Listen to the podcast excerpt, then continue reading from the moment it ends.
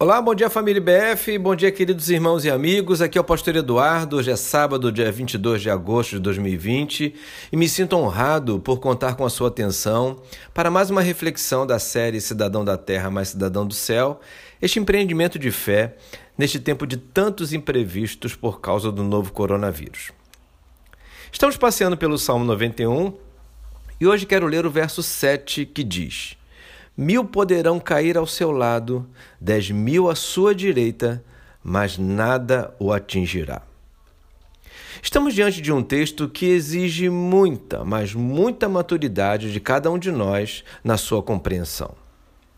Certa vez, presente no Congresso de Missões, ouvi a história de uma missionária que trabalhava numa área de guerra civil muito intensa e que, depois de uma noite inteira de bombardeios terríveis, abrigada debaixo de móveis e em oração, pôde ver no dia seguinte que todo o quarteirão onde estava a casa dela fora destruído e apenas o local, a casa onde ela estava, com a sua equipe, ficou de pé.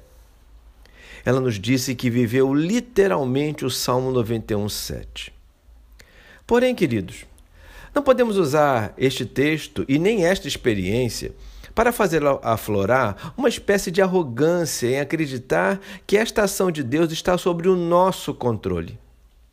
A missionária nos disse que havia passado a noite em oração, pedindo apenas a misericórdia de Deus e que a vontade dele se, se estabelecesse em sua vida e na vida da sua equipe. Deus assim respondeu, conforme o texto de hoje. Já vi muita gente erradamente colocar Deus à prova com base nesse versículo, cometendo inclusive loucuras descabidas.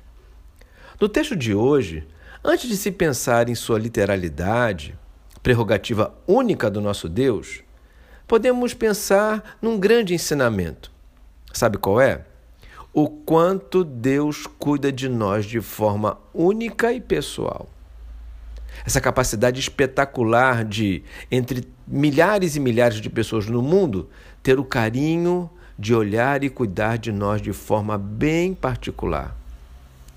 É este princípio que podemos e devemos levar para a nossa vida. Podemos orar, clamar, pedir ajuda e muito mais, sempre na fé de que o nosso Deus tem a capacidade de nos atender conforme seus propósitos de forma individual.